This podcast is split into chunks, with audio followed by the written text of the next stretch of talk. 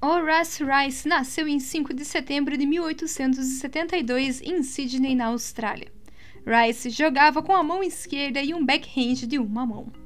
Venceu seu primeiro título de Grand Slam em 1907 no Australian Championship, disputado entre 18 e 24 de agosto nas quadras de grama de Brisbane.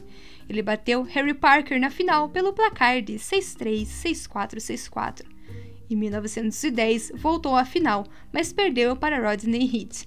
No ano seguinte, repetiu a final, dessa vez perdendo para Norman Brooks.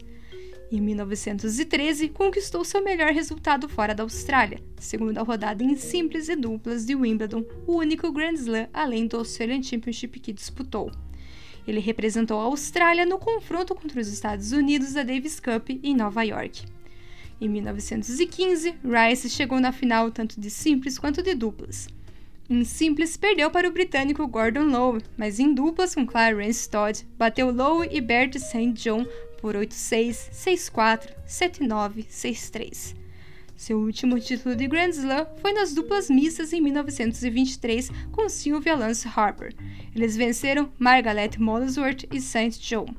A final foi no dia 18 de agosto, o que significa que Rice tinha 50 anos e 347 dias, e isso o coloca como campeão mais velho de todos os tempos. Rice venceu 26 títulos de simples durante a carreira, com um recorde de 284 vitórias e 129 derrotas, um percentual de 68,7.